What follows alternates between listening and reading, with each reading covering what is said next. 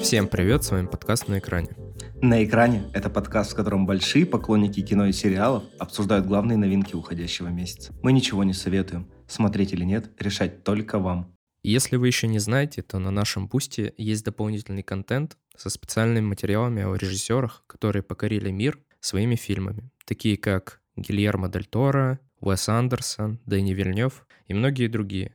Если вы хотите получить доступ к этому эксклюзивному контенту и поддержать нас, то подписывайтесь, ссылка в описании. А также вы можете подписаться на телеграм-канал Ильи «Дневник киномана». Это канал, в котором Илья выкладывает свежие выпуски подкаста и анонсы предстоящих эпизодов, рецензии на фильмы и сериалы, фотосессии с его любимыми актерами и актрисами, а также все то, за что он так сильно любит мир кинематографа. Э, наши дорогие слушатели, э, все сегодняшние фильмы и сериалы мы будем обсуждать со спойлерами. Надеюсь, их не будет слишком много, и они не испортят вам прослушивание или тем более просмотр. Поэтому советую всем, прежде чем приступить к прослушиванию обсуждения какого-то фильма или сериала, э, заранее его посмотреть, чтобы вам было интересно слушать наше обсуждение и потом делиться своим мнением в комментариях. Привет, пацаны! Привет, привет. Привет, Саша. Рад тебя слышать. Ну что, давайте переходить к нашему списку.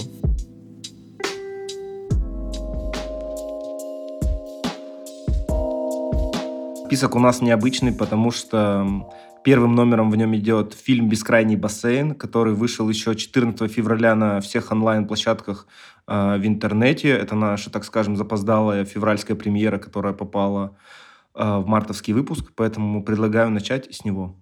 По традиции, как всегда, расскажу вам немножко о сюжете, и мы сможем уже перейти к более детальному обсуждению. Так вот, э, писатель Джеймс Фостер отдыхает с женой на курорте в стране третьего мира, Несколько лет назад он выпустил достаточно успешную книгу, но с тех пор не написал ни строчки и приехал не только отдохнуть, но и набраться вдохновения. Э, супруги знакомятся с парой, которая тоже отдыхает рядом с ними, и, несмотря на запрет покидать охраняемую территорию, отправляются вместе с ними на пикник, и на обратном пути сидящий за рулем машины Джеймс насмерть смевает местного жителя. И теперь ему предстоит понести наказание по всей строгости местных законов этой неназванной страны. Смотрите, мы уже с вами в прошлом году обсуждали э, боди-хорроры. У нас был там и «Победитель Кан Титан», и у нас был новый фильм Дэвида Кроненберга. В этот раз у нас тоже Кроненберг, только младший. Это Брэндон Кроненберг, сын Дэвида. Он пошел по пути отца и тоже снимает боди-хорроры. Это его уже третий полнометражный фильм. Его прошлый фильм назывался «В чужой шкуре», в нем играл Андреа Райсбора. Если вы не видели, я очень советую. Это очень э, толковый не только боди-хоррор, но еще и экшен, такой немножко триповый, мне кажется, психоделический, но очень э, классно сделанный. Так вот, ребята, какие у вас первые впечатления? Мне интересно послушать Сашу, потому что она посмотрела его вот-вот накануне. Во-первых, это красиво. Сказгарды — это просто какая-то семья очень красивых и талантливых мужчин-актеров. В этом фильме играл Александр Сказгард. Они талантливые, жуткие. Вот они, они созданы, понимаете, для вот таких хоррор-фильмов. Впечатление от самого кино. Я больше сидела напряженная, потому что много неприятных сцен, таких, которые тебя немножко заставляют съежиться. Есть вопросы к персонажам, потому что иногда казалось, что это же очевидно, зачем ты так делаешь, ты так не делай. А, но херак. Так что впечатление неоднозначное. Я не скажу, что это плохой фильм, я скажу, что он неуютный, но снят очень красиво. Мне очень нравились картинки, мне очень нравился каст актеров. Сюжет в целом тоже интересный, если бы не такой неуютный. Да, сюжет абсолютно потрясающий, особенно то, как он закончился. Я не думал, что все к этому идет. Сама концепция фильма очень интересная. Я до последнего не мог понять, в какой стране они находятся, а где такие правила вообще могут быть. И только потом, когда началась всякая чертовщина, уже подумал, что, видимо, страна выдуманная. По поводу актеров нечего добавить. Абсолютно потрясающие люди, все красивые, все прекрасные. С точки зрения мотивации персонажей, мне Хотелось просто ударить героя Скарсгарда. Но они созданы, созданы, чтобы играть вот таких людей. Да, даже не то, что созданы играть таких людей, то, как он себя вел, мне казалось, что он абсолютно какой-то глупый, что ли. То, что он как-то сам себя втянул в этот бескрайний бассейн, так сказать, из которого потом в итоге не смог выбраться. Короче, фильм интересный, действительно красивый. Я помню, как Илья нас предостерег перед просмотром этого кино, сказал, вы не ешьте ничего. Но на самом деле там очень мало такого, э, что как бы вызывает какие-то рефлексы и позывы. Он больше не уютный. Да, он неуютный, он не как эм, Бати его фильм предыдущего года. Этот все-таки какой-то лайтовый, помягче. Он просто только набирает форму, чтобы стать батей. Батя на минималках. Он очень хорошо набирает форму. Меня больше пугало, скажем, не события происходящие, а вот эти жуткие маски, которые они надевали во время а, своих цери- церемоний, я не знаю, своих вот этих выходов в свет. Они были просто жутчайшие. Такой, чё это за хрень какая-то? Какие-то куриные жопы на лицо натянули и ходят с ними. Блин, мне вообще от этого всего жутко. Ну, и Сказград, я согласен на 100%, он жуткий персонаж, и когда он играет вот таких вот а, слабых мужчин, потому что, мне кажется, есть отголоски его роли из «Большой маленькой лжи», потому что он там тоже как бы всю свою агрессию в, выплескивал на Николь Кидман ну, в моменты, когда был слабым, не мог там с ней там о чем-то поговорить, договориться, то есть это у него так выходило. И здесь вышло то же самое, но знаете, у меня что складывается такое ощущение, что сейчас появилось достаточно много актрис, которые как будто бы хотят э, получить звание королевы Крика, и они отчаянно снимаются э, в фильмах ужасов. У нас вот есть Дженна Артега, которая снимается в Крике, который мы сейчас будем обсуждать, которая снималась в Wednesday, тоже достаточно немного жутком э, сериале. И здесь у нас есть Мия Год, которая снималась с Дженной Артегой в том же э, фильме X, который мы обсуждали, которая снималась в Перл, которая снималась в «Лекарство от здоровья». Правильно же назвал, да, фильм? Mm-hmm. Я постоянно путаю да. какой-то предлог. И как она вам, как один из, так скажем, не самых положительных персонажей картины? Честно, мне показалось, что она... Как вот вам объяснить, чтобы ее не засрать? Так можешь засрать. Можешь засрать. Короче, сначала мне казалось, что у нее лицо как будто бы вообще не шевелится. Ну, типа эмоции какая-то она для меня пластиковая. Плюсом у меня было впечатление, как будто бы она мне кого-то напоминает, как будто бы она косит под какую-то актрису. Я так и не поняла, какую. Я немножко с нее кринжевала. Да, она какая-то вялая и в том фильме, который про порноактеров тоже. Она там просто как будто не играет лицом. Гримасничает. И в этом фильме тоже но под конец она как будто раскачалась. А вот то, что ты, Саша, вначале сказал про э, концовку, мне почему-то вот именно когда нам раскрылся главный ну, не прикол, скажем, главная особенность законодательства этого острова о том, что ты, э, здесь сейчас будет небольшой спойлер, можешь сделать себе клона, и он получит за тебя наказание в итоге на этом острове. И когда Скарсгард первый раз проходит через эту процедуру, для меня все стало понятно, к чему это приведет в конце. То есть понятно, что будет, что там э, жена уедет, он останется, он э, пойдет в пучину вот этого всего безобразия, потому что, ну, ему же нужно вдохновение, он писатель, он вот такая личность, и он погрязнет в этом всем. Мне казалось, его это ужаснет. Он не показался каким-то персонажем таким, который может себе позволить то, вот это творить изначально. Он больше какой-то позер, что ли. Ну, в общем, мне показалась классная задумка, а в процессе была классная реализация, но, как всегда, вот финальный акт немножко подкачал, потому что были, может быть, немного какие-то другие ожидания в этом плане, и не хотелось такой предсказуемости, которая сложилась в голове. Но в целом Брэндон Кроненберг снимает достаточно интересное кино, и мне кажется, в этом плане у него конкуренция может быть, и, если и быть вообще, то только с его отцом. А из молодых авторов, мне кажется, так не снимает вообще никто. И он занял очень интересную нишу, на которой можно, мне кажется, реализовать много классных проектов э, и там рассказов, сценариев и всего остального. Да, я с тобой согласен. По поводу предсказуемости я в который раз убеждаюсь, что это все бэкграунд, который мы имеем, потому что я очень сильно угадываю, например, э, сюжет в играх. Могу даже прям знать, что скажет персонаж в следующий момент. И в большинстве сериалов и фильмов, которые попроще, у меня абсолютно точно так же. Но тут почему-то я не выкупил сразу, к чему это все идет. Я абсолютно согласна с Сашей. Мне кажется, что мы с вами немножко иногда не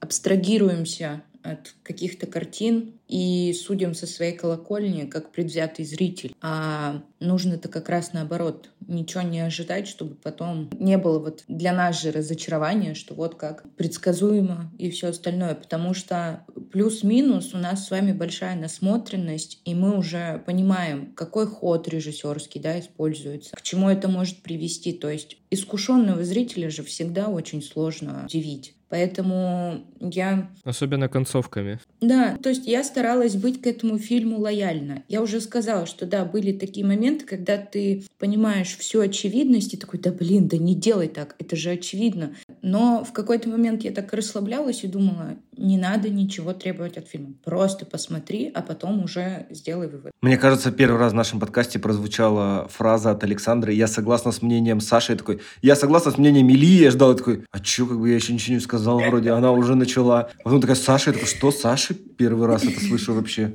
Ну ладно, думаю. Это должно было когда-нибудь случиться.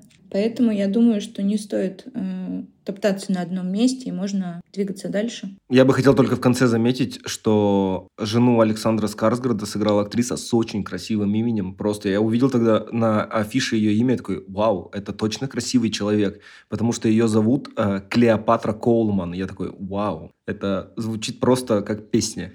Как порно-актриса. И об этом я тоже подумал, но решил не озвучивать, чтобы не быть пошлым. Но ты молодец. Ты не такой человек. Да, у вас есть я. Реально как будто псевдоним порноактрис, которых я не знаю. Ага, двигаемся дальше, пацаны.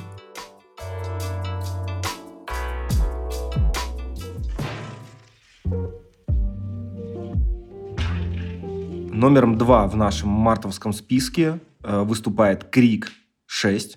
И это продолжение приключений, если можно назвать это приключениями, может, злоключений э, сестер э, Карпентер, которых играют Мелисса Баррера и Дженна Артега. Так вот, после всех происшествий Вудсбора сестры переезжают э, в Нью-Йорк, проходит год с тех кровавых событий, и призрачное лицо возвращается, чтобы нанести очередной удар и, наконец-то, убить сестер. В первую очередь, конечно, э, он хочет убить Сэм, и мы сразу с первых минут запускаем маховик э, смертей. И помимо этого к нам возвращаются персонажи из старых частей, и вообще шестая часть выступает как будто бы как объединяющая для всей серии, потому что в первую очередь к нам вернется э, Хайден Панетьери, которая играла Кирби Рид в четвертой части, но не будет э, Нив Кэмпбелл, которая была во всех остальных частях. Так вот, мы с вами уже обсуждали Крик 5 год назад в январе, Э, прошел год, и Мэтт Биттинелли и Тайлер Джилли выпустили шестую часть. Какие у вас первые были впечатления после просмотра? Вот я как была против брать его в список, вот такие же у меня были впечатления. Для меня эта франшиза себя изжила. Простите меня, но я просто потратила свое время на еще один фильм «Крик». Саша, ты такого же мнения? Э, не совсем. Я скажу так, с Криком по-нормальному, по-человечески я ознакомился только в прошлом году. Когда вышла пятая часть, я посмотрел предыдущие. Для меня эта франшиза себя еще не изжила. Мне до сих пор интересно смотреть на происходящее, и мне очень нравится то, как они заигрывают с жанром. И сегодня эта фраза прозвучит во второй раз, но я с тобой абсолютно согласен, Александр. А, потому что мне нравится, как Мэтт Беттинелли и Тайлер Джилет заигрывают действительно с франшизой, с жанром, с отсылками, с пасхалками, с мета-иронией, с то ли это сиквел, то ли это приквел, то ли это ремейк, и это они мешают все в кучу, они набирают всех актеров. Единственное, что мне очень жаль, просто безумно жаль, что буквально первые 15 минут фильма эти авторы убили мою любимую Самару Уивинг. Это понятно, что была отсылка к, к первому крику и к Дрю Берримор, но, блин, Самара, она же королева крика, так нельзя с ней, нельзя ее просто убить в подворотне, как собаку плешивую. Ну, это же ужас. Это просто ужас какой-то. Мое полное разочарование было. Да, еще она симпатичная, наверное, по твоему мнению. Это сто процентов, Александр. Ты знаешь меня, черт побери. Блин, я не, не понимаю вашего восхищения тем, как они играют с этой франшизой. Я говорю, это превращается в такую тину болотную. Чем дальше, тем, блин, хуже. Тут просто видишь, что тут надо сравнивать именно с предыдущими частями Крика, а не со всей франшизой. Так мне и предыдущая не понравилась. Если сравнивать пятую с шестой, то пятая мне понравилась намного меньше, шестая намного больше, потому что она была интереснее сделана, интереснее сплетена со всеми вот эти вот отсылками, при том, что они первый раз, мне кажется, долгое время выбрались из Вудсбора, и они были в Нью-Йорке, в большом городе. А вот это их разделение в метро, это была действительно круто сделанная сцена, потому что, мне кажется, да, те люди, которые живут в больших городах, где есть метро, метро действительно может тебя пугать, особенно вот в эти час пик, а плюс тут еще Хэллоуин, плюс за ними охотятся, и они сделали из метро очень классный триггер. Мне сцена в метро очень сильно понравилась отсылкой к э, пункт назначения. Там тоже было метро, если вы помните. Ну, это, опять же, пасхалки, пасхалки, пасхалки. Но на самом деле, где-то на середине фильма я угадал двух убийц. Я такой, вот так, этого человечка мертвым не показали, я такой, это сто пудов он. А потом я такой, а у этого вообще ничего про него толком не известно. Он что-то ходит, бродит, разговаривает. Я такой, тоже он какой-то мутный тип, конечно. Я такой, наверное, и он этот тоже сюда подходит. Но когда была концовка, я такой, да твою мать, ну нельзя же так много. Типа, ну чересчур, ну это тумач, это перебор. А ты из тех, да, людей, которые во время просмотра фильма пытаются угадать, э, кто убийца. Ну, я просто очень люблю детективы, и как бы я всегда пытаюсь найти какой-то, ну, всегда у убийцы чаще всего какой-то личный мотив. Там это может быть любовь, месть, деньги, там, не знаю, секс, еще что-то. То есть я пытаюсь найти мотив, как бы и зацепиться за это, чтобы, ну, попытаться. Это же тоже интересно. И тут мне тоже э, это была какая-то игра, и под конец я такой, да твою мать, ну как так-то, ну блин, ну почти же, прям почти угадал. Но самое обидное, что мне здесь показалось, и я всегда на это обращаю внимание. Ну почему они так тупо убегают от э, призрачного лица? Ну так тупо. Спасибо. Там вот парень, когда был в кинотеатре, он уронил на него какую-то типа банку из э, под жвачки или из-под конфет, я не помню, на голову. Я такой,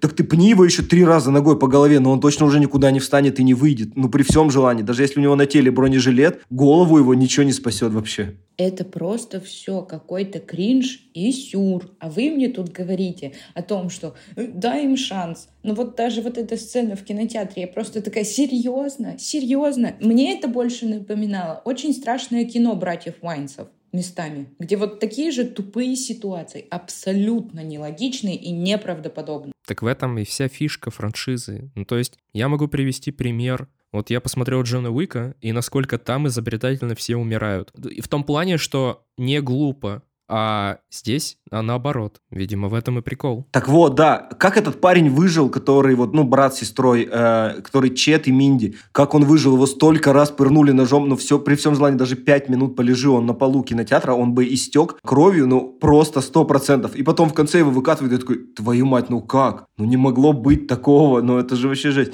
То есть у них есть какие-то круто сделанные вещи, а есть какие-то откровенно, ну, глупые, и ты такой, ну, как так-то, блин? Это же вообще глупость полная. Как Кортни Кок стреляла в закрытую дверь, не знаю, стоит за этой дверью кто-то или нет. Ну, типа, ты издеваешься надо мной.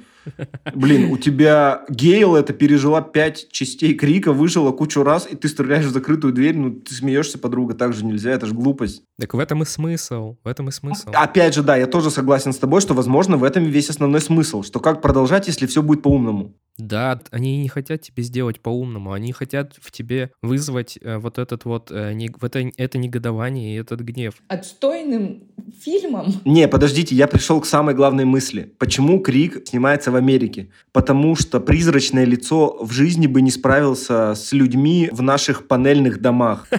Ну вот просто смотрите, когда он пришел убивать э, психолога. То есть психолог пошел открывать дверь, он через дверь пробил э, стекло, которое красивое, витражное в двери, и вошел в, дверь, в дом и убил его. Я такой, ну вот жил бы психолог у нас в обычной пятиэтажке, в панельке, там соседи рядом, дети ревут, собаки какие-нибудь гавкают, подъезды эти, которые все видят, тут людей до хрена, он бы в жизни с ним не справился. Так вот и в кинотеатре, если бы он на кого-нибудь напал, ему бы явно там накостыляли. Тоже верно всей толпой бы просто, потому что какого хрена вы мешаете смотреть фильм, я за билет заплатил. У меня такая же аналогия по поводу зомби, что в России, мне кажется, в этих панельках можно охренительно спрятаться, и зомби тебя никогда не достанет. Конечно, за железными дверями. У нас, чтобы домой попасть, надо 30 дверей открыть. Так вот, кожаное лицо, которое пришел к сестрам Карпентер, когда они там между э, квартирами перелазили на лестнице, подвешенный, я такой, Да хрен бы он к нам вообще в квартиру попал. У нас у, у людей по две-три двери стоят железные.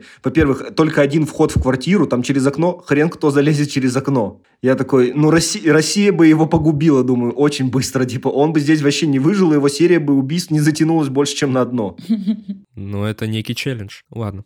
Да, было бы интересно посмотреть на приключения кожаного лица в Перми. Осуждаю, осуждаю. Нет, не интересно. Только вышел на улицу, у тебя по щиколотку снега, ты в луже, у тебя уже обувь промокла, у тебя уже все хлюпает. Ты заболел. Ты уже тихо дойти не можешь, у тебя уже в ботинках хлюпает, все слышат тебя за версту, что тебя ты уже идешь. заметили. Да, всем же интересно, все в окна постоянно смотрят. Уже дебилом тебя обозвали, да. Поэтому я думаю, здесь бы у него не сложилось, конечно. Ну что, ждем следующую часть, я так полагаю. Да, я думаю, что популярность э, Дженны Артеги на самом деле очень сильно, во-первых, сыграла на рекламе фильма. То есть, потому что я думаю, что прошлый год и Wednesday просто сделали для нее прыжок в космос. И сейчас она, в, в первую очередь, она это главное лицо франшизы, привлекающее людей в кино. И думаю, ее фанатская база сделает свое. Так этот фильм даже промоутили, повсюду были, только, только ее лицо и было. Нет, не согласна. Еще с Кортни Кокс были промо. А я очень люблю Кортни Кокс. Ну, Кортни Кокс это она... для таких людей, как Саша. Да, она была поменьше там, вот такая маленькая, рядом стояла.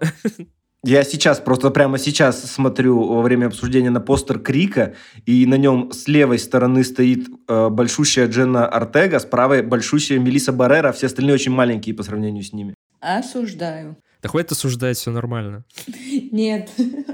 Поэтому, да, как сказал Саша, будем ждать седьмую часть. Обязательно, я думаю, ее обсудим, потому что, ну, без этого уже никак. Это уже хорошая традиция. Мы обсуждаем «Любовь, смерти робота» и «Крик» каждый год. А слушайте, вот у меня такой вопрос. Мы ничего не советуем, но мы можем э, рекомендовать? А ты интересно выбираешь интерпретации слов. Что ты хочешь сказать, это одно и то же? А что бы ты хотел порекомендовать и кому? Ну, у меня такая мысль появилась, что фильмы, которые мы обсуждаем, как бы мы не даем прямую рекомендацию, типа вот мне понравилось, я советую, но может быть мы такие типа, ну вот если вам понравилась предыдущая часть, то можете присмотреться к этой. Саня, а у меня главный тогда вопрос. Это подпивасный фильм? Абсолютно. А как? Тогда знаешь, какая рекомендация может быть? Если у вас есть пиво и свободный вечер, то этот фильм, возможно, вам подойдет идеально. И приятная компания, конечно же. Конечно, ужастики надо смотреть всегда компанией. Вообще с вами не согласна. Это потому, что я не компания и не пиво. Вот на этом мы закончим обсуждение фильма «Крик 6» и перейдем к следующему. Пожалуйста, умоляю.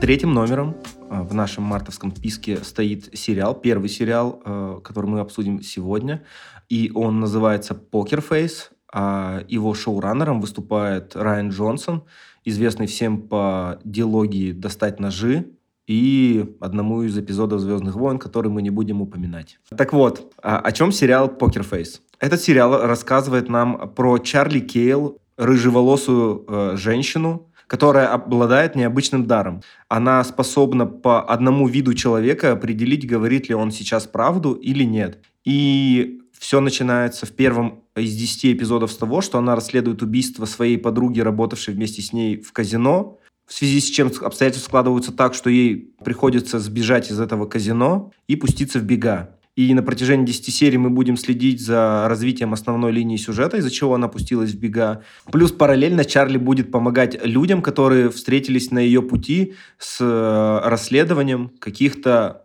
происшествий. Это будут убийства, похищения и множество других странных событий. Э, вначале хочется сказать, возможно, кто-то не знает, но Покерфейс выполнен в формате перевернутого детектива. Перевернутый детектив — это был излюбленный жанр французских писателей Пьера Буало и Тома Нарсижака. У них есть прекрасный, по их, точнее, роману снят прекрасный фильм, который называется «Дьяволицы». Но позже эту систему применили к множеству известных сериалов, таких как «Коломбо», «Комиссар Рекс» и «Лютер». И сейчас по этой же схеме э, Райан Джонсон снял свой сериал «Покерфейс». А в главной роли Наташа Лионн, которую вы можете знать по оранжевому хит сезона и сериалу «Матрешка». И помимо этого она еще снималась в «Американском пироге». Если уж вы совсем не знаете эти сериалы. Так вот, ребят, какое у вас сложилось впечатление? Вам понравилось? Мне очень понравился сериал. Мне очень понравилась героиня Чарли. Но у меня весь э, сериал, все 10 серий было после вкусия того, что это попытка э, снять женскую версию Лайтмана из «Обмани меня». Но сама харизма актрисы, героини Чарли, мне вообще очень зашла. Мне очень понравилось, как он снят, мне очень понравились сюжетные линии, хотя в первой серии мне казалось, что он немножко затянут. Во второй серии на заправке мне тоже казалось, к чему мне вот это разжевывание ситуаций, то есть, ну, можно более кратко это все изложить, но чем... А потом ты поняла концепцию. Да, да, да. А потом, чем как бы дальше ты уходишь э, в этот сериал, тем ты спокойнее к этому относишься, тебе наоборот важны эти детали, ты все это разглядываешь. Я осталась вообще в полном восторге. Да, я, наверное, с тобой соглашусь. Скажу так, я ожидал, что мне этот сериал понравится, потому что здесь в главных ролях снимается Наташа Леон, которую я всячески э, полюбил, когда посмотрел «Жизнь матрешки», а до этого я смотрел «Оранжевый хит сезона». У меня такое впечатление, что вот эта ее харизма, кочует из сериала в сериал, и как будто они совсем меняются, но я ничего не имею против этого, если честно, мне абсолютно она симпатизирует. И то, какой здесь актерский состав, э, Райан Джонсон опять подтянул как будто всех лучших, и получилось абсолютное величие. Э, по поводу «Обмани меня» я отчасти с тобой согласен. У меня были такие же ассоциации, когда я услышал про этот сериал, прочитал про него, я такой думаю, видимо, она будет как-то отгадывать людей, читать людей по мимике, но оказалось не так, у нее какой-то врожденный дар. Она никак не апеллирует к тому, у кого глаз дернулся или еще что, она просто чувствует и всегда попадает. Я когда-то в детстве, я помню, что смотрел «Коломбо», и это был забавный сериал, потому что Питер Фальк, вот этот такой старый мужчина, который как будто постоянно чуть вниз смотрит, грузный. И тут я понимаю, что этот сериал построен по схожей схеме, и мне было... Первые две серии я вообще э, получал большое удовольствие. Э, потом в середине мне показалось, будто бы для меня сериал провис. Как будто ситуации начинают повторяться одна из одной. То есть вот убийство мы узнаем, она раскидывает улики, э, прикидывает, как могло все произойти, и приходит там к выводу какому-то, и получается, что человек будет наказан. Но когда э, я дошел э, до седьмой серии, которая про гонки, и где впервые вот э, за долгое время персонаж не умер, и они в дальнейшем начали развивать, что не обязательно ему умирать, по какой-то причине или его должны убивать. И я такой, вот, они же посмогли по-другому взглянуть на ситуацию, и это круто. То есть э, парень остался по итогу наказан, но он наказан не судом, а он будет наказан судьбой. То есть он сейчас с этой мыслью будет каждый раз садиться за руль этой машины, что он не так хорош и он это понимает, и это со временем произойдет, то есть, и это было круто. А потом вот эта безумная серия в стиле Панаса Косматоса про съемки фильма, галлюцинации, и там Черри Джонс сходит с ума, я такой, блин, это вообще какое-то безумие, круто. И после этого девятая серия, где уже как бы умирает сама Чарли, и я такой, охренеть, они Чарли сделали жертвой, плюс к этому она должна еще сама все это разгрести. Я такой, вау, круто.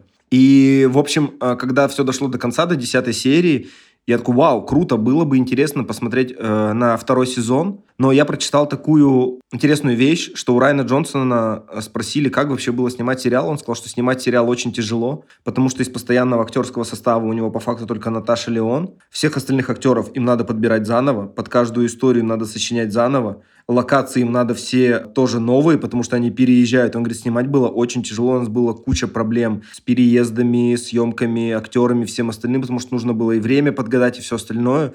И, и в этот момент я задумался, что это невероятно тяжелый сериал, особенно в наше время, когда ты хочешь получить очень много звезд к себе, а Райан Джонсон уже тот человек, которому, я думаю, звезды сами идут и он точно требует больших вложений, ну, особенно человеческих сил, чтобы вот этот тайм-менеджмент весь разложить по полочкам. Да, я с тобой абсолютно согласен по поводу провисания хотел сказать, что я до 10 до финальной серии смотрел как будто на автомате. То есть первые две серии для меня прошли как что-то необычное. Потом я понял концепцию и думал, что будет э, так продолжаться до финала. И в финале, ну, либо она попадет к нему в руки, либо еще что-то будет, но то, как в последней серии все переворачивается, по-моему, это очень клево. И для меня было прям восхитительно. Я надеюсь, э, особенно во втором сезоне, что она еще встретится с героем э, Саймона Хелберга, который играл Говарда в «Теории Большого Взрыва», и у которого здесь э, классная роль получилась, неожиданная. Я надеюсь, что они еще обязательно встретятся. Ну и по традиции, когда мы с вами смотрим сериалы, состоящие из множества эпизодов, там связанные ничем, темой или только героем, какой был ваш любимый эпизод? Давай, Александр, с тебя начнем. У меня любимый был про гриль. Я не знаю, почему-то какая-то очень аппетитная серия. Мне, кстати, в этом эпизоде понравилась собака, вот эта расистка, которая была настроена. Вообще, я так орал с нее. Я такой, вот здесь Джона Уика не хватает, он бы за эту собаку, блядь, там быстро все решил. Да. А у тебя, Илья? Ну, наверное, девятое. Там очень мне понравился дуэт Джозефа Гордона Левита и Давида Кастанеды. То есть, ну, понятно, все знают, кто такой Джозеф Гордон Левит. Давид Кастанеда – один из главных актеров Академии Амбрелла. И там еще появилась Стефани Хью, которая играет во «Все везде и сразу». И у них такой классный актерский состав был на четверых. И вот эта история, я люблю очень э, камерные истории, происходящие в одном помещении, там, как нечто. И тут примерно то же самое. И заснеженный мотель, где вот они все вчетвером оказываются, и все начинает там раскручиваться. Мне очень понравилась эта история. Но и само начало серии безумное, где Чарли встречает какого-то полуголого да. индейца. У них там какой-то роман, а потом кончается лето, индеец как дым от костра исчез где-то. И она просто стоит в какой-то луже грязной, и появляется героиня Стефани Хью, которая у нее постоянно крадет кошелек при каждом удобном случае. Я такой, это очень-очень все забавно построено. И Джозеф Гордон Левит, э, сходящий с ума в своем дорогущем доме, это тоже мне показалось достаточно э, классной какой-то сатирой. Плюс эта серия, она непредсказуемая. Вот я не мог предугадать то, что героини Наташи в итоге убьют и не убьют. Вот так вот. А мне сложно выбрать, потому что в каждой серии мне что-то нравилось, что-то не нравилось, поэтому выделить одну мне сложно. Что я, наверное, скажу весь сериал. А, мне еще понравилась серия Rest in Metal а, про группу, которая хочет себе новый хит и про их нового барабанщика, который придумал просто тупейший хит из заставки сериала и каких-то вещей, которые он купил там на заправке, которые он ел. И такой, это такое безумие, это такая просто какая-то дичь забавная, как это все собралось в историю. Я такой, это было очень-очень круто сделано. И опять же, у меня есть замечание. Мы с вами обсуждаем выпуск и обсуждаем произведение со, с убийствами. Опять убивают одну из моих любимых актрис. Что вообще за дела какие-то? Я вообще был просто в шоке. В шестой серии убивают Джамилу Джамил, прекрасную просто актрису из моего любимого сериала э, в э, «Хорошем месте». Я такой, да блин, твою мать, да как так-то? До этого Самара Уивинг. Сейчас Джамила Джамила. Я такой, что там дальше будет? Кто в Шазаме тогда, блин, умрет? Я такой, ну, наверное, в Шазаме умрет Люсилю. Я такой, ну, стопудово, стопудово. Это заговор против тебя просто. В общем, да, я думаю, это Круто, что Райан Джонсон вернулся с таким форматом, о котором все давно успели э, забыть, потому что и Коломбо, и Комиссар Рекс были достаточно давно. Это скорее там сериалы нашего детства. А сейчас никто так не делает, и он опять же дает какое-то новое дыхание для детективного жанра, как уже было «Достать ножи». Главное, чтобы он не исписался. Тогда ему надо очень много ручек. Главное, чтобы не превратили эту франшизу в крик, потому что я не переживу. Первый сезон супер вообще. Я надеюсь, что второй сезон будет, потому что «Жизнь матрешки» как бы тоже обещали, и куда-то все пропало в небытие.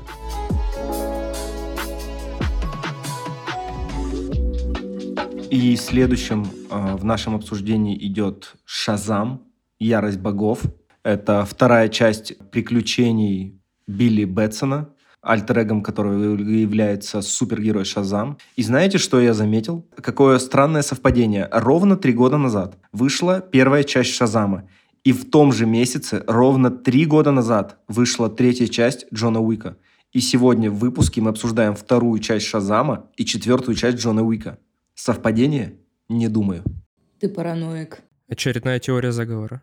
Очередная, да, моя теория заговора. Я потом буду как э, безумный герой Вуди Харрельсона, по-моему, из, из 2012, где он там в лесу сидел там с рацией в машине. Или как герой Малковича из фильма «Ред». Мне это больше нравится версия. Вот, да, больше на него похож. Буду тоже с розовой семьей, свиньей. Так вот, вторая часть э, «Новые приключения Шазама» и 17-летнего Билли Бэтсона, э, братья и сестры которого тоже получили силы в конце первой части. Сейчас они пытаются сформировать себя как команда – Правда, в прессе они уже получили название «Филадельфийская фиаско» за то, что все время происходит какая-то дичь, когда они спасают людей и В общем, неожиданно появляются э, две женщины, которые. Э, представляются дочерьми Титана Атланта и которые э, крадут волшебный жезл и направляются в Филадельфию, чтобы забрать все силы у филадельфийского фиаско и э, вернуть э, свою землю. Вам понравилась первая часть? Потому что мне первая часть достаточно сильно понравилась. Мне показалось, она была свежим дыханием для DC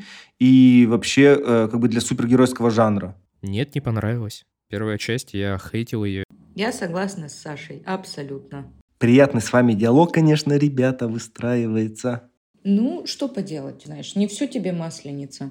Фильм-то так себе, и франшиза-то тоже так себе. И ты такой, вот, я надеюсь, что после «Черного Адама» э, второй «Шизам» будет классным фильмом. Мы, бляха, взяли его в этот эпизод.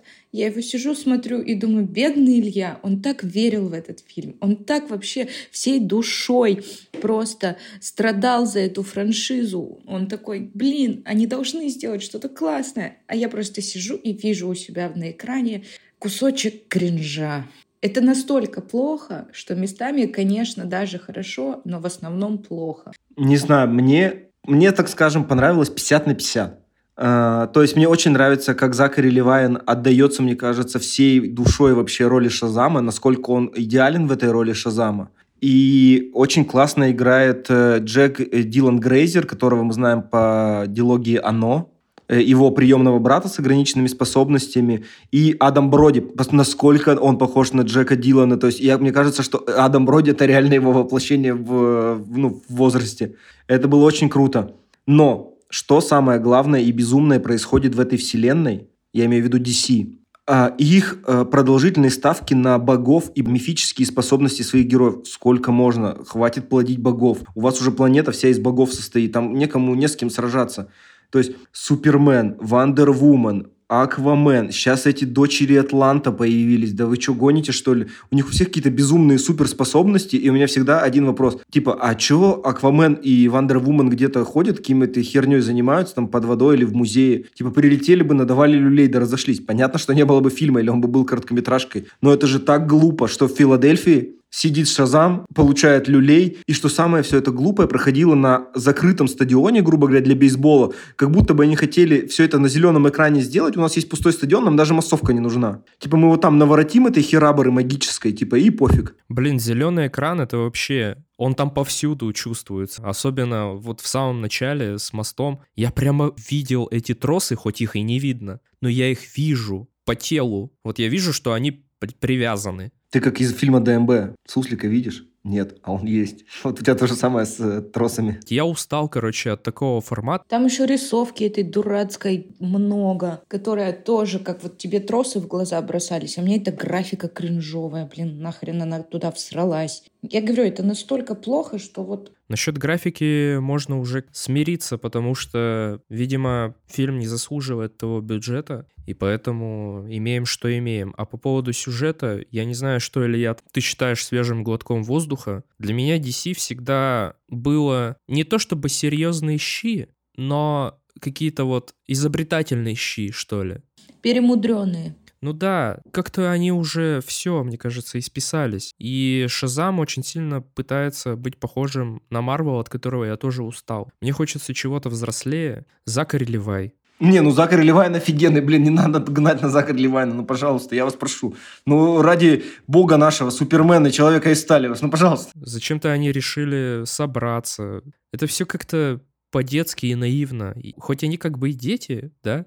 Они дети, просто превращаются во взрослых. Но, ё-моё, хватит, может быть, уже. Я вот не согласен. В следующий раз, когда мы будем брать нечто подобное, я 10 раз подумаю, стоит ли соглашаться на это, и я буду агитировать на то, чтобы мы не пытались это делать. Хватит уже давать шансы. На самом деле у меня возникла интересная мысль после просмотра, которой я через какое-то время пришел. Когда я учился э, в школе и в институте, то есть, ну, в начальном, там, на начальных курсах института еще не существовало никакой вселенной Марвел, Железный Человек только вот там готовился где-то выйти, у DC тоже еще ничего не было, кроме там двух Бэтменов от Тима Бертона, Бэтменов от Джоэля Шумахера, там Нолан только выпускал еще Бэтмена. И я понял, что когда выходили вот эти фильмы про этих супергероев, для меня это было восторг, дичайшее просто ожидание праздника. Я шел просто с таким чувством, что вау, это охренеть, супергерои в кино, это что сейчас будет вообще? Я примерно с таким ощущением шел на Человека-паука с Тоби Магуайром на вторую часть.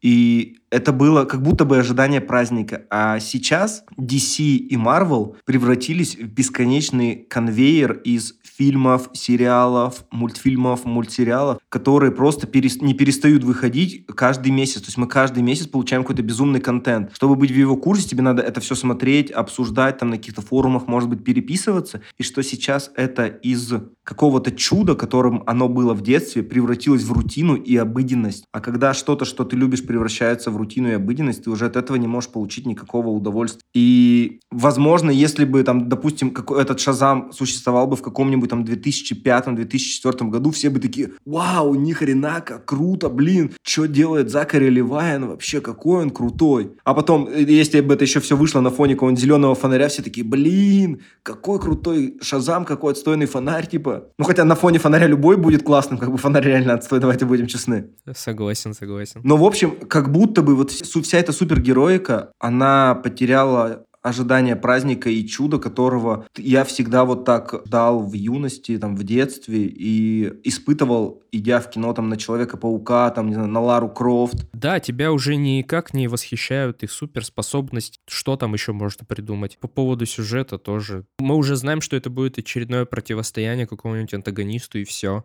Ну да, то есть я это уже все видел, то есть я и богов уже всех видел, и роботов каких-то видел, и каких-то существ из неземных вселенных видел, и уже все способности видел, они там и летают, и глазами стреляют, и все остальное такое, ну, вот что не видел до этого фильма, Хелен Миррен не видел вот в э, «Доспехах». Вот ее не видел в «Доспехах», да, круто. При том, что так интересно, что они всех актрис одели как будто бы э, с оглядкой на их возраст, что у Хелен Миррен из открытых частей, там, допустим, только руки, Люси э, Лью они уже и ноги оголили, а у Рэйчел Зеглер вообще самый откровенный там наряд, скажем, всех из трех сестер. Да-да.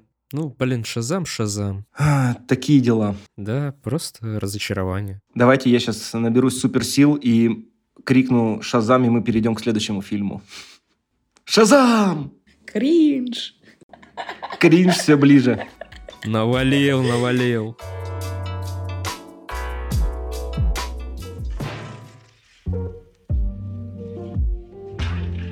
Короче, да, моих суперсил хватило лишь на то, чтобы перейти к пятому номеру в нашем списке. Я думаю, это главное событие прошедших двух месяцев, вообще, которое, наверное, о котором не знают только люди, которые не заходили в социальные сети, э, связанные с кино-сериалами. И это сериал «Одни из нас», экранизация знаменитой игры студии Nighty Dog, э, которая в оригинале называется The Last of Us, и главные роли в которой играют э, Педро Паскаль и Белла э, Рамзи. Вообще, мне кажется, Педро Паскаль, он везде. Я видел э, ролик, где в Америке, в каком-то городе висит рекламный плакат, и с одной стороны рекламного плаката реклама The Last of Us от HBO, а с другой стороны реклама Мандалорца от Disney+. Я такой, ну, мы живем в мире Педро Паскаля. И никуда от этого не деться. Смотри, Александра, я и Саша, мы в эту игру играли, понимаем, о чем пойдет речь, про сюжет, про героев, про вирус, про все остальное. Скажи, нужно ли тебе рассказывать о сюжете, или ты и так все прекрасно уже знаешь без нас? Я не играла в игру и не знаю, насколько каноничный сериал. Поэтому, если вам не сложно, то введите краткий курс. А в конце э, сентября 2003 года по всей планете произошло массовое заражение людей из-за вируса кардицепс. Он э, паразитировал раньше только на насекомых и грибах, но из-за происшествия э, научился приспосабливаться и выживать в человеческом теле, полностью подчиняя себе волю носителя и меняя его облик. В первый же день эпидемии э, в эпицентре оказался Джоэл вместе со своей семьей. А, в связи с чем произошли определенные драматические события и изменили жизнь Джоэла навсегда. Спустя 20 лет Джоэл живет в бостонской карантинной зоне, которая находится под жестоким контролем Федерального агентства по регулированию стихийных бедствий вместе со своей подругой Тесс и пытается как-то выжить э, в этом новом мире, но неожиданно ему предлагают задание, за которое он получит необходимый ему автомобиль и аккумулятор, и этим заданием является 14-летняя девочка Элли, которую ему необходимо доставить за пределы карантинной зоны. Александр, все так? Если мы говорим про сериал, то да. Хорошо, Александр, а в чем ты видишь отличие сериала от игры? Вот по описанию все же примерно так и было. Смотри, в самой игре сам вирус э, распространялся по воздуху. Да, это я помню, поэтому им приходилось носить противогазы. Но у меня отсюда сразу же возникает вопрос. Не кажется ли тебе, что объяснение, которое было нам показано в сериале, э, выглядело достаточно достоверно и классно сделанным? Я с тобой не спорю. Я даже слушал подкасты от HBO, которые выходили после каждой серии. И сам Нил Дракман про это рассказывал, что в игре это все сделано не достаточно реалистично и хотелось как-то в угоду времени и к формату, так сказать. К сериалу очень много может быть предъявлено от зрителей. И он не хотел, чтобы э, конкретно к тому, как распространяется вирус, были замечания. Смотри, ты уже упомянул в своем ответе э, прекрасном э, предъявы. И одна из вообще главных предъяв по ходу э, начала съемок, съемочного процесса и самого сериала была к Белли Рамзи, которая сыграла Элли. У тебя, как у человека, который и прошел игру, обе части, и посмотрел сериал, у тебя есть к Белли Рамзи предъявы?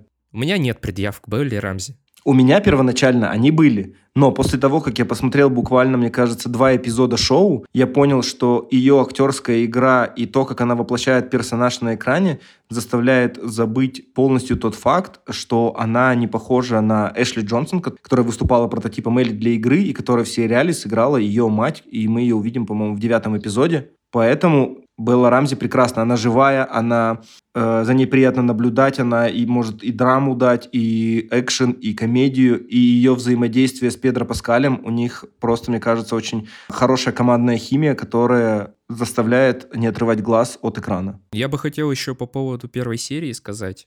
Э, раз уж мы затронули в самом начале распространение вируса, заметил ли ты, как расставлены э, в первом эпизоде пасхалки? По поводу этого вируса. Ты видел, как дочери Джоэла э, постоянно предлагали печенье? Соседи, да, соседи предлагали, да-да-да. И она отказалась, а бабка в итоге заразилась. Это очень круто. Добавляет саспенс. Я думаю, нам можно наконец-то Александру подключить к разговору. Она все-таки тоже здесь, как бы. Что ты думаешь по поводу Беллы Рамзи? Слушайте, у меня нет к ней претензий. Это очень талантливая, харизматичная девчонка. Я абсолютно согласна с Ильей, что у них хороший тандем с Педро Паскалем случился на экране. Я, видите, не в контексте самой игры, поэтому я такой неискушенный зритель, я просто смотрела ну, сериал, и мне очень понравилось. Это очень интересно. Мне очень э, забавляли моменты, когда зараженный... Ну, в общем, эти грибы, то есть с точки зрения грима я прямо ставила на паузу, рассматривала, как это все выглядит, как это реализовано. Это хороший постапокалиптичный сериал, который вообще меня как зрителя оставил довольную. Я читала много негатива по отношению к Белли. А, я читала много негатива по отношению к сюжету. Но это все писали люди, которые, знаете, у них такой болезненная триггерная точка ностальгии игры из детства, что как будто бы вот как вы посмели вообще ее экранизировать. Ну, то есть это, знаете, такие как бы нездоровые фанаты, на мой взгляд. У меня всего этого бэкграунда с этой игрой не было. Я причем сопротивлялась сначала, думала, блин, сейчас там ну дятина еще и по игре. А как-то первый эпизод, второй эпизод, а потом хоп-хоп-хоп, и ты уже ждешь, когда выйдет следующий, а ты уже их не по мере выхода, а ты уже копишь, чтобы все сразу охватить и посмотреть. Тогда еще, э, раз мы заговорили про наши удовлетворения от просмотра и про пасхалки, ты вот, наверное, Александра не знаешь, но в сериале задействовано очень много актеров, которые были задействованы для ролей в игре. Например, Мэрл э, Дедридж, которая играет Марлин, лидера Цикад. Эта же самая актриса сыграла роль Марлин в игре, то есть Кем она была в игре, она и оказалась на экране. Про Эшли Джонсон я уже сказал. Здесь также э, можно было увидеть э, Троя Бейкера, который является прототипом Джоэла. Он играл одного из старших членов группы поселенцев, которые жили с проповедником. Появились еще другие тоже актеры, о которых можно говорить, можно не говорить, чтобы не спойлерить. Но у меня есть вопрос. Что с третьей серии, Александр? Что ты думаешь про ее появление в сериале? Мы обсудим сегодня все самые попсовые темы. Ах, моя любимая, господи. Такого в игре не было, мы с тобой оба это прекрасно знаем. Это все было намного более сжато, а, менее романтично и драматично. Вот что ты думаешь по поводу третьего эпизода? Я считаю, третий эпизод — это вообще лучший эпизод в этом сериале, потому что для меня это было нечто новое и расширение, так сказать, вселенной, а, которую я очень сильно люблю. Поэтому у меня к ней вообще никаких претензий, только похвала. И чувства она у меня вызвала очень грустные, особенно в конце. Почему?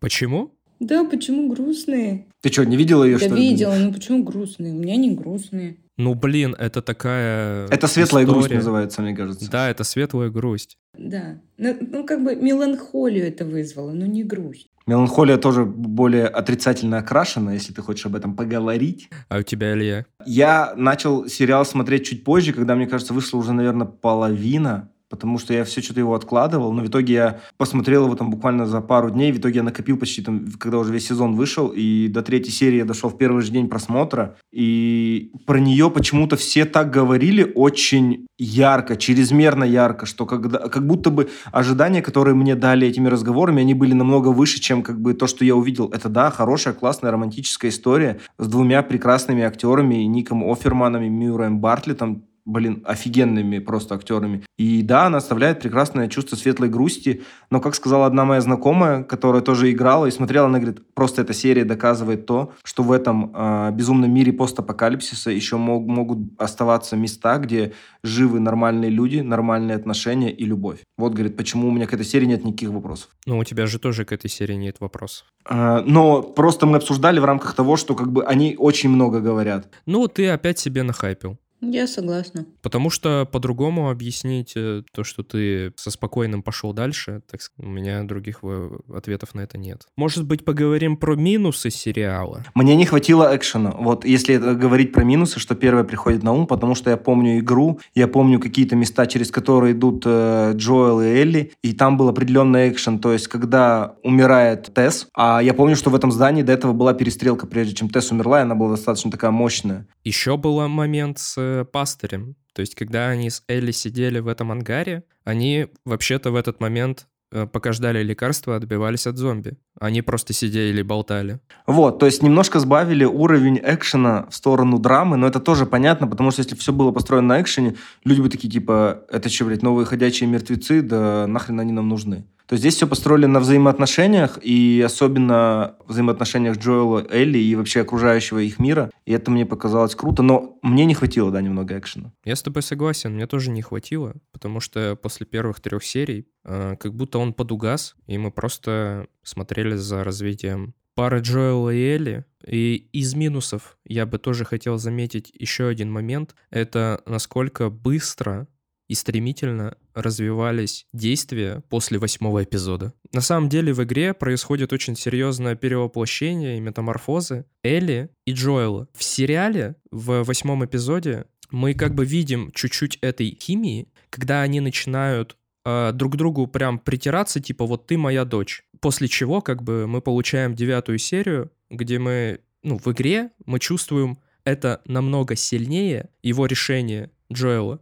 чем в сериале. Потому что в сериале оно очень быстро возникло, оно как будто было спонтанное. В игре он это долго вынашивал, и пока он до нее шел в этой палате, я не знаю, сколько там людей полегло как бы по ходу действия в этой больнице. Дело даже не в палате, а в том, что весь вот отрезок после каннибалов происходит очень много. То есть вот э, тот эпизод с жирафами, например, э, там же очень много происходит в самой игре. Смотрите, в сериале есть один эпизод, когда вот предшествует который жирафом. Он подсаживает Элли, и она исчезает. Я думаю, вы помните этот момент. И Джоэл начинает паниковать и бежит за ней. В игре ты используешь эти подсадки большое количество раз, и Элли тебе постоянно помогает. Она тебе скидывает лестницу, она тебя окликивает. То есть в игре ты геймплейно очень сильно и тесно связан с Элли. А в самом фильме ничего не предшествовало вот этому моменту, но этот кадр покадрово воссоздали в сериале. Непонятно как бы... И он не сработал. В моем случае он не сработал, потому что я такой, э, чё, э, Ну, типа до этого же ничего подобного не было. Ну, она исчезла, окей, ладно. Но в игре это настолько драматично было и настолько страшно, когда она исчезла. Давайте отойдем от обсуждения сравнения игры и сериала. Мы понимаем, что и там есть, э, и там есть свои определенные плюсы. Я бы хотел с вами обсудить, наверное, самый важный вопрос, который меня волнует и к, э, к ответу на который я еще до конца не пришел. А как вы считаете, правильно ли Джоэл поступил в конце или нет? Ну, слушай, меня бессмысленно об этом спрашивать, потому что я... Вот я не просто так рассказывал про очень резкий скачок в их отношениях. Наверное, Саша скажет, что Джоэл не прав. Я угадал? У меня неоднозначное отношение, но я больше склоняюсь к тому, что не прав. Но, как бы, это же все не без причины. И как бы, и может быть прав. Какого-то сформированного мнения на этот счет у меня нет. То есть я осталась таким, знаете, типа, что? Не знаю, просто мне кажется, как будто бы он на нее перекладывает свою травму от смерти дочери, которую он до сих пор не может пережить. И, и, и за время путешествия их сближение прошло настолько сильно вот э, эмоционально, что он ее уже воспринимает как свою дочь, которая до сих пор жива. И понятно, что в рамках рассуждения этого, что ты бы своего ребенка в любом случае спас из любой ситуации. Но Элли, с другой стороны, говорила, что она готова пожертвовать собой ради спасения мира. Но у нее-то ведь никто вообще ничего не спрашивает в целом. Ну и через весь сериал, если честно же, красной нитью идет, что он свою травму на нее перекладывает. У него вообще там неоднозначный персонаж, скажем так, в плане каких-то ментальных проблем. Ну, не об этом. Очень сложно. Ну, то есть, очевидно, как будто бы да, он не прав. Но однозначного ответа нет. Да, то есть это... А, а ты что думаешь? Да я вот все тебе сказал по факту уже, все, что думаю. Как бы по факту. Я понимаю, я играл во вторую часть, я понимаю, что будет во втором сезоне, и как бы я уже э, живу с ощущением того, что давайте второй сезон. Там уже будем дальше думать, что происходит, что кого дальше. Нам нужен второй сезон, хватит. Давайте снимать как Apple TV+. Вот в начале года один сезон медленных лошадей, в конце года сезон. Тут давайте по такой же схеме идти. Нельзя на два года это оттягивать. Размечтался, размечтался. Мой совет к тем, кто посмотрел сериал, обязательно попробуйте игру. Она намного больше и намного сильнее вас тронет, чем сериал и глубже. И я очень рад, что вот Uncharted был, и это не очень хороший пример экранизации игры А Last of Us. Это абсолютно величие.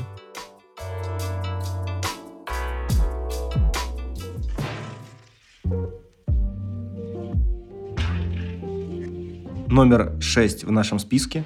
Джон Уик 4. У нас сегодня все перемешалось, все цифры, номера, а, поэтому как я уже говорил, три года назад он выходил параллельно э, с Шазамом в один месяц, поэтому мы пришли к обсуждению, я надеюсь, заключительной части Джона Уика. Дальше будут, если только ремейки, спин и все остальное. Давайте я напомню, что вообще происходит в этой франшизе. Джон Уик в Нью-Йорке и готовится отомстить правлению кланов, скрываясь под землей вместе с Голубиным Королем. После этого он отправляется в Марокко, где убивает одного из старейшин, э, единственного человека, стоящего выше правления. Но из-за этого страдает не он сам, а управляющий отеля «Континенталь» э, Уинстон в Нью-Йорке и его консьерж Харон, которых вызывают к маркизу Винсану де Грамону, высокопоставленному члену управления, который отчитывает э, Уинстона и убивает Харона. И говорит о том, что правление дало ему возможность любых действий, главное – убить Джона Уика. Поэтому Джон Уик отправляется в длительное путешествие через Японию, э, Берлин и Францию, чтобы наконец-то э, завершить свой путь мести и наконец-то быть отпущенным на свободу. Итак, ребята, что вы думаете про историю, четвертую уже историю про экскоммуникадо э, Джона Уика? И его длительные приключения вообще во всех странах мира. Я очень надеюсь, что это была заключительная часть, и он умер свободным человеком, и все от него наконец-то отстали. Но мне было весьма неуютно смотреть на сцены насилия, коих там 90%. То есть вот эта агрессия и драки, это все, конечно, безусловно, красиво снято, где-то даже одним кадром. Ты не знала, на что шла, что ли? Да знала, просто я не знала, что я так буду реагировать. Мне в последнее время очень тяжело смотреть на насилие и вообще на какую-то агрессию. А что ты скажешь про Билла Скарсгарда? Вот я к этому и вела. Спасибо, что спросил. Я весь фильм сидела и смотрела и орала внутри себя, что это же просто пчела из бригады. Он так похож на Павла Майкова, это капец, такой он манерный, ох. Я весь фильм, я не могла воспринимать его персонажа в серьез, потому что, во-первых, это маркиз, да, как бы Карабас. Да. А во-вторых, это, бляха, пчелы из бригады. Ну, просто вот... Референсы, которые мы заслужили. Ну, извините. Я ребятам, по-моему, сразу в кинотеатре написала. Потом Саня скажет, там еще был Димон из Бумера. Я промолчу. Что вы думаете, что вы скажете? Первое мое впечатление, когда я, я увидел хронометраж и такой 2.50, что? Особенно вспоминая предыдущие части, я думал, что я умру за просмотром этого кино, но я в таком восторге. Но я так охерительно вообще провел время. Мне очень сильно понравилось. Вот у меня, Саня, были такие же впечатления начальные, как у тебя, когда я увидел э, хронометраж, такой 2.50, серьезно, это что вообще там, что происходит в этом фильме? Но где-то через час 20, находясь в кинотеатре, у меня было ощущение, что я сейчас усну, потому что я устал просто смотреть этот фильм. Я просто устал. Мне казалось, что последнюю сцену на лестницах перед Сакрекер mm-hmm. можно было очень сильно порезать. Я бы ее в монтажной просто бы на кусочки порезал, чтобы от нее... Потому что они поднимаются, они падают, они поднимаются, они падают. Когда, ёб твою мать, воспользуйся уже каким-то транспортом, чтобы туда добраться, чел, ну ты так не поднимешься. Но все драки, которые я увидел, а, были просто великолепно а, поставлены. Ну, давайте не забывать, что все-таки э, чат э, Стахельский в прошлом каскадер и вообще дублер э, Киану Ривза на «Матрице». И то, что он делает с драками, это невероятно. Это просто какая-то симфония смерти или балет смерти. Мне кажется, если бы Дамьену Шазелу дали неограниченный бюджет и сказали, а сними нам вот красивый фильм про убийство, только с танцами, вот как в «Ла Ла Ленде», он такой, я могу я могу... И снял бы Джона Уика вот на 2.50, как у него Вавилон там тоже 3 с лишним часа идет. Потому что нас это все действительно порой выглядит как танец. Я понимаю и видел, сколько было потрачено времени на репетиции э, всех этих боев. Они выглядят действительно ошеломляющими но порой очень-очень затянуто. У меня есть два вопроса. Я так и не поняла, кто этот парень по прозвищу Никто. Я всю эту хотела думать, что это сын Голубиного короля. Возможно. Но нет. Но это осталось загадкой. Потому что собаки были э, героиней Холли Берри из прошлого фильма. Ну, порода собаки, которая была у этого. Да, Малинуа. А еще у меня вопрос такой. Мне одной показалось, что рассвет э, у Сакрикер — это гринскрин. Да, это сто процентов. Ты когда-нибудь видела, что если ты была у Сакрикер, что там было так мало народу? Это очень красиво нарисовано, но меня прямо бесило, что это неправдоподобно. Меня бесила сцена на площади, где с машинами. Ну почему? Потому что настоящие машины бы остановились, а там просто все гонят. И гонят. Ну, то есть у них тут махач, стреляние и все остальное. Все такие тапку в пол, я поехал. Движение бы остановилось. Это во-первых. А во-вторых, вот эта сцена с лесенками, я уже тоже думала, да ёб твою мать, ну уже, уже поднимись, пожалуйста. И я весь фильм я так сочувствовала Джону Вику, потому что он так устал. Ну просто я вот весь фильм сидела и про себя говорил, да отстаньте от него. Да просто отстаньте, отстаньте от мужика. У него и так жизнь не сахар. А еще у меня есть такой вопрос, я уже ребяткам в нашей беседе в Телеграме скидывала. А что... это точно вопросы? Ну, ну, это то, что я поднимаю эти вопросы на повестку, на обсуждение. После того, как я посмотрела четвертый фильм, я решила освежить предыдущие картины в своей памяти. И во второй я заметила, что когда он приходит в банк за своей заначкой, у него там российский паспорт.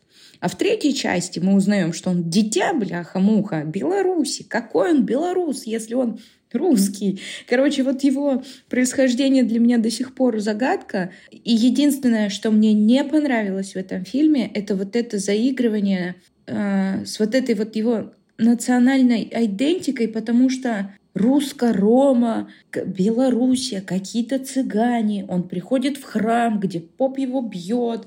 Потом этот человек, который как я есть Грут, только я есть Клаус. Давайте разбираться. Смотри. Великий сын Беларуси Джордани Йованович родился в Белорусской ССР, которая тогда была частью СССР. Русско-Рома – это северно-русские цыгане, цыганская этническая группа, входящая в группу цыган-Рома, и она сформировалась в северо-западной части Российской империи. Угу. То есть, по факту, он как бы мог получить российский паспорт, правильно? По факту мог, отказавшись от белорусского, получить. То есть эти нюансы мы не знаем. Это я уже при- просто фильм пытаюсь нитками белыми сшить. Я тебе говорю, что в чемодане лежал паспорт Российской Федерации. Ну вот, но смотри, русско-рома – это русские цыгане, северно-русские цыгане. Поэтому тут все нормально, тут все подвязывается. И паспорт русский тоже подходит. Все смешали, блин. Люди-кони. Русско-рома – это вообще нью-йоркская организованная преступная группировка по фильму. Угу. Ну, слушай, ты как бы, если хочешь, ты веришь. Не хочешь, ты вот сидишь, придираешься к великому сыну Беларуси Джордану Ивановичу. Да я просто хочу понять,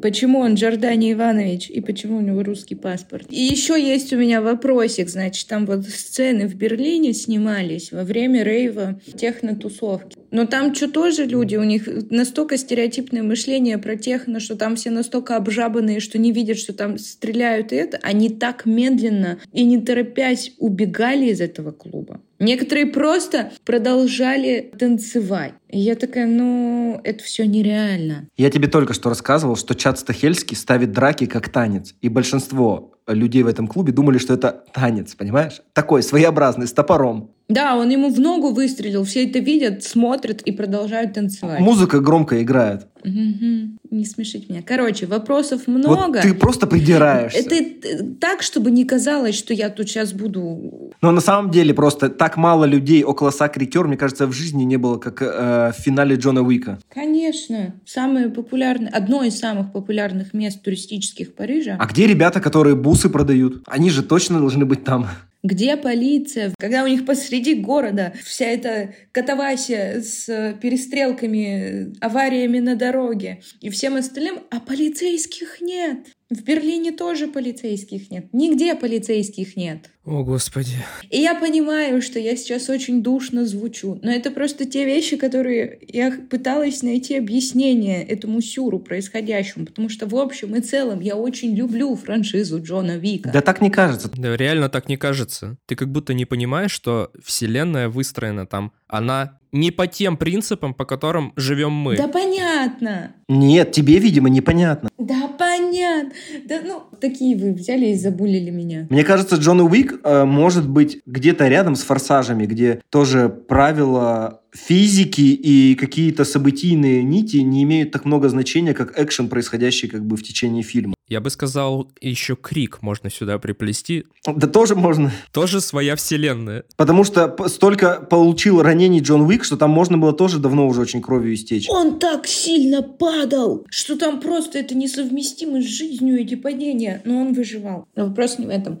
Франшиза потрясающая. Я надеюсь, что ему уже дадут упокоиться с миром, э, любящим мужем и хорошим человеком. Но что я вычитала? Нас ожидают два сериала в этой киновселенной. Как вам такое? Это ожидаемо. Я вообще вчера слышал новости, что уже анонсировали пятую часть Джона Уика, якобы Киану Ривз вернется. Такой, вы что гоните? Ну как? Ну как? Нет, понятно, если мы не видели, как его хоронили, то мы не видели, что он умер. Я такой, ну твою мать, ну не может же быть так, что он вернется. Ну хватит, реально. Ну Вот отстаньте уже от человека, он уже устал. Нет, там два сериала готовят. Один точно про русско-рому, а второй про э, отель «Континенталь». Мне бы кажется, был мог, возможно, классный сериал получиться про Акиру, которую играла Рина Саваяма, и там, например, как она стала таким воином там с луком, или какой у нее дальнейший путь после того, как там э, убили ее отца. Она отомстила. Мгм. Да, что-то такое. Вот этого я бы посмотрел, возможно, с таким э, флером, там, азиатским, там, с вот этими всякими классными штуками. Вообще потенциал хороший у этой франшизы в плане сериальной вселенной, если... Конечно, если ты так придираться не будешь. Ну, извините, а кто, если не я? А вы согласны с тем, что пропала некая доля самоиронии в этом фильме, что в первой части было очень здорово, как все шарахались при имени Джон Уик, Баба Яга. как будто пропал вот этот страх, и он крошит людей направо и налево. Мне очень нравилось это, это было смешно. Ну да, это в этом была какая-то некая мифология. э, вот этот он И ты был... такой, да что он такое сделал? Он был как ш- что-то страшное из книжки, да. Типа все говорили, это Баба Яга. И ты такой в первом фильме, чё, какая Баба Яга, что за хрень вообще? Типа, что ты сделал? Убил собаку. чью Джона Уика и просто леща своему сыну. Это было круто. Да, это было, конечно, круто. В этом фильме тоже был юмор, но не так много. В этом фильме было много драк очень красивых, особенно в этом заброшенном доме, где это снято. Я надеюсь, что это снято одним кадром, когда они из комнаты в комнату. О, слушай, это вообще было круто, это а-ля Hotline Miami. Нет, это не Hotline Miami. Я прочитал в интервью Чада Стахельски, что на самом деле он вдохновлялся не э, Hotline Miami, э, которая в первую очередь пришла всем на ум э, при этой сцене в доме, а игра называется The Гонконг Massacre, резня в Гонконге. И она имеет такой же вид, то есть ты тоже вид сверху, и то, что было выложено в интервью как некое видео из этой игры, максимально напоминает фильм «Джон Уик 4». Круто, что фильмоделы уже и играми вдохновляются. Это здорово.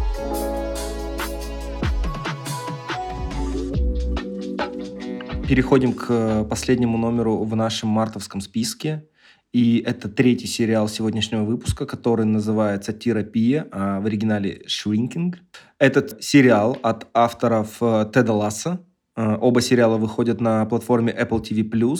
И данная история э, концентрируется на психотерапевте Джимми, который после личной трагедии решает говорить своим пациентам то, что на самом деле думает о их проблемах. И это неожиданным образом меняет не только их жизни, но и его собственную. Это если вкратце рассказать про сюжет. В целом это сериал про травму и способность ее пережить и справиться с учетом того, когда у тебя еще есть ответственность за чужую жизнь, как, например, у Джимми есть его дочь. Главную роль исполнил Джейсон Сигел. Помимо него здесь снимается, в первую очередь, конечно, Харрисон Форд, Джессика Уильямс, Майкл Юри и Криста Миллер, которую мы можем э, помнить по сериалу «Клиника», где она играла Джордан. Александра, расскажи, пожалуйста, тебе понравился э, сериал и любишь ли ты Харрисона Форда и есть ли он в твоем топ-списке? Так, Харрисона Форда я люблю. В моем списке крашей он есть. Мне осталось досмотреть две последние серии, и это сделано намеренно к подкасту, потому что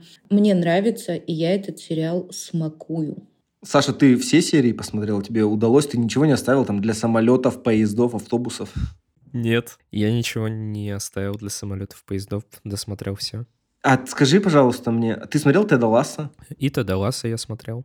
А нашел ли ты при просмотре терапии что-то общее между этими сериалами для себя лично? Я думаю, я нашел общий вайб, особенно первых серий, что в первую очередь кажется, будто он такой же добрый и приятный, и мягкий, и пушистый. Ты про сериал или про героев? Я про сериал. Я, я про сериал, но ну и про героев, кстати, тоже. Но в дальнейшем все как бы переворачивается с ног на голову. Просто мне Джимми не показался похожим на Теда Ласса. Для меня его герой был таким каким-то примером мудака, что ли. Он э, делает очень э, дурацкие поступки, потому что тоже, например, что он советует своей пациентке, мы понимаем, что это ни в коем случае делать нельзя ни под какими обстоятельствами то, как он э, вел себя все это время, пока переживал трагедию э, с дочерью, то, как он повел себя на церемонии своего друга, когда просто наблевал на рояль. Я такой, да твою мать, ты можешь быть нормальным человеком вообще, Джимми? Как будто в Тедди Ласса персонаж тоже себя ведет не совсем правильно. Ну, может быть, Тед ведет себя не совсем правильно, но Тед, он добрый, то есть он расположен ко всем с добротой, как, как бы ты к нему с чем ни пришел. То есть, грубо говоря, ты можешь прийти к нему с ненавистью или злостью, но он все равно примет тебя с распростертыми объятиями и будет добрым. Но хорошо, давайте снова не будем уходить в полемику про сравнение, оценим как бы конкретно Шринкинг. В целом, мне очень понравился сериал. И то есть у меня опять тоже было, как э, с Face, какое-то провисание в середине, но к концу я остался под большущим впечатлением. Габи, которую играет Джессика Уильямс, это вообще мой восторг. Я долго пытался вспомнить, где я ее видел.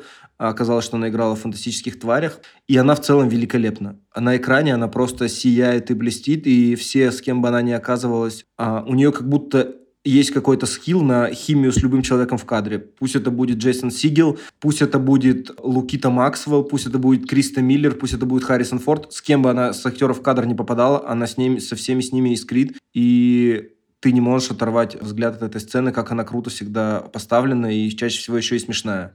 Да, я с тобой безусловно согласен. Джессика Уильямс — это какое-то прямо открытие. Фантастических тварей я не фанат, Поэтому я вообще ничего оттуда не помню, кроме главного персонажа. Ты про Нюхля, естественно, правильно? Для тебя главный персонаж «Фантастических тварей» — это Нюхаль. Нюхаль, да, Нюхаль. У меня тоже сериал оставил очень приятное впечатление. Для меня тоже он как-то немножко провисал. Я не знаю, с чем это связано. Любой сериал, наверное, имеет какую-то такую структуру, чтобы в середине уже немножко поднадоедать, но потом как-то переворачиваться в концу.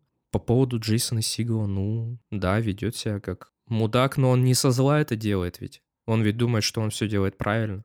Так в этом и при проблема мудаков, мне кажется, когда они думают, что все делают правильно, на самом деле поступают по-мудацки. Да, то, как он со своей дочерью, ему как будто все уже сказали, иди на контакт, и ты не один, и не будь эгоистом. Но там все какие-то. Ну, слушай, не знаю, мне на самом деле очень понравилось э, две пары, которые есть в этом сериале. Это пара Лиз и Брайана их семейная ячейка – это вообще какой-то космос. То есть я бы хотел со своей женой достичь вот таких взаимоотношений к определенному возрасту. Это соседи? Да, это соседи которые как бы и шуточками перекидываются, и у них любовь такая сумасшедшая к друг другу. И их отношения так прекрасно выстроены, что они действительно как будто бы кажутся двумя половинками друг друга. И когда Брайан говорит, что все, слушай, я больше не работаю, я теперь буду дома, и она такая, ну ты придумай, где будешь находиться. Он такой, ну как бы нет. Я всю жизнь был в офисе, ты придумай, где ты будешь находиться, чтобы я тебе не надоедал. Я такой, господи, это великолепно, и как он э, сыт с утра в цветы, и это все смешно. А вторая пара, это получается получается, герой Харрисона Форда, Пол, и его доктор э, Джулия, с которой у него э, неожиданно завязываются отношения, хотя как бы мы узнаем в течение сериала, что он э, страдает болезнью Паркинсона, но он настолько мил с Джулией. То есть он, мне казалось по началу сериала, что он будет таким угрюмым стариком, который никого не любит и на всех бухтит. Но его отношения с Джулией как будто бы его раскрывают ярче как персонажа и как человека, и что он полон любви, на самом деле, хороших чувств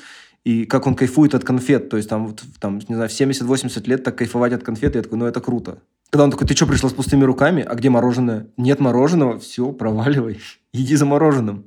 Меня как будто в этом сериале вообще мало кто симпатизировал. Какие-то они все отшибленные, какие-то они все не умеющие разговаривать люди и не сочувствующие. Все же на поверхности, но они совершают действия абсолютно нерациональные. Но он поэтому и называется терапия. С одной стороны, все верно.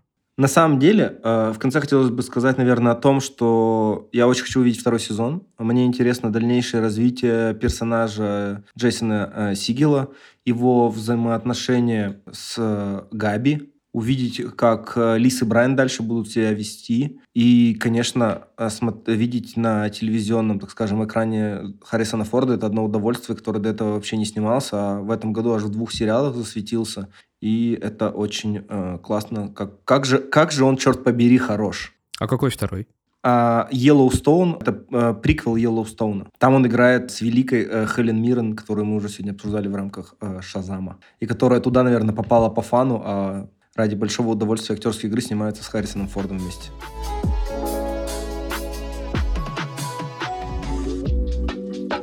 Мы с вами закончили наше традиционное обсуждение семи фильмов-сериалов марта. И предлагаю по традиции остановиться на нашей любимой карусели. А, сегодня у нас начнет Александр. И я напомню тебе, прежде чем ты сделаешь свой выбор, это «Бескрайний бассейн», «Крик 6», «Покер Фейс», «Шазам. Ярость богов», «Одни из нас», «Джон Уик 4» и «Терапия». Мой выбор падает на плечи Шазама. Я тогда уберу «Бескрайний бассейн». Я тогда уберу крик. Смотрите, мы с вами подходим на финишную прямую. Тут у нас будет, я думаю, сильная заруба. У нас тут Покер Фейс, одни из нас, Джон Уик 4 и Терапия. Целых три сериала. Ну, я выберу Покер Фейс. Ах ты гадина! Мне сейчас хочется сказать одни из нас, и пошел ты нахер. Я хотел тебя оставить с выбором, типа Покер Фейс против э, одни из нас, а тут сейчас вообще какая-то жесть получается. Мне очень сильно понравился Джон Уик, больше, чем все остальное. А, я тогда уберу э, Джон Уик 4. И, Александр, у тебя остается выбор между одним из нас и терапией. Я убираю терапию. Ура! Я думаю, он к этому и вел свой хитрый план. Грязный хитрый план он к этому и вел. Он хотел Киану Ривза на обложку, а мы его обломали, и он поставит Педро Паскаля. Нет, я очень хотел одни из нас, тут как бы без вариантов. Тут без вариантов, я тоже был уверен вообще, как божий день просто.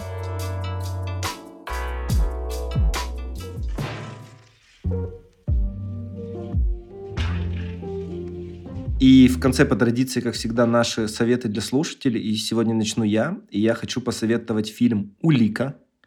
А, фильм вышел в 1985 году и в оригинале называется «Clue». И это первая экранизация настольной игры. Игра, соответственно, Клуэда, я думаю, э, все в нее играли. Я нет. Я не играл. Не играли в Клуэда? Я вообще не Нет. фанат настолок. У вас что, друзей, блин, нет? Были другие игры, может быть. В общем, это э, э, первая в мире экранизация настольной игры. Эта игра является Клуэда. Суть в том, что в дом приезжают несколько человек, у которых есть что скрывать не только друг от друга, но и от общественности. И им предлагается выбор, что нужно совершить убийство, и тогда человек, который их э, шантажирует, от них навсегда останет. Но в итоге фильм начинается с того, что умирает сам этот человек, но в тот момент, когда происходил разговор, у каждого из шести персонажей было определенное в руках оружие, которое могло его убить. И все происходящее они начинают расследовать, кто же мог его убить. Постепенно кто-то из персонажей умирает. В ролях там есть великолепный Тим Карри, который играл Пеннивайза в оригинальной версии фильма «Оно», всеми любимый нами Кристофер Ллойд. Но самое интересное в том, что фильм провалился в прокате. Все потому, что режиссер Джонатан Лин выпустил его в кинотеатрах Америки с тремя разными концовками. И люди, приходя с фильма, обсуждая финал, не понимали, почему у них абсолютно разные впечатления. А во всех кинотеатрах никто не знал, какую концовку кто видел и где какую показывают. И поэтому люди очень были злы на фильм, и фильм не купился, провалился, но годы спустя получил культовый статус, и когда начал выходить на DVD-дисках, там уже были приложены все три концовки, которые начинались с фразы «все могло произойти так» или «так было на самом деле». И это очень круто. Мне кажется, это очень прогрессивно для 85 года. Мне кажется, это реально могло свести людей с ума, особенно в, в силу того, когда не было интернета, и ты не мог обсудить это с такими же зрителями по всему миру, как и ты. Круто, надо будет ознакомиться. А Мне нечего советовать. Я смотрела все по списку подкаста и параллельно Чип и Дейл из детства. Поэтому, ну, хотите, я посоветую Чипа и Дейла. Old but gold, как говорится. Прекрасный выбор. Как-то так вышло, что мне тоже нечего посоветовать. Я тоже шел по списку, но параллельно я пересматриваю теорию большого взрыва. Ну так, просто фоном играет. Насколько же охранительный ситком. Веселый, добрый, забавный. Леонард. Мне больше Шелдон. всего Да. Говард Воловиц нравится, я не знаю, он какая-то моя ролевая модель. Он прямо здоровский. Поэтому вдруг мои слова что-то всколыхнули в вашем воспоминании, если вы смотрели. Посмотрите еще. Ничего страшного в этом нет.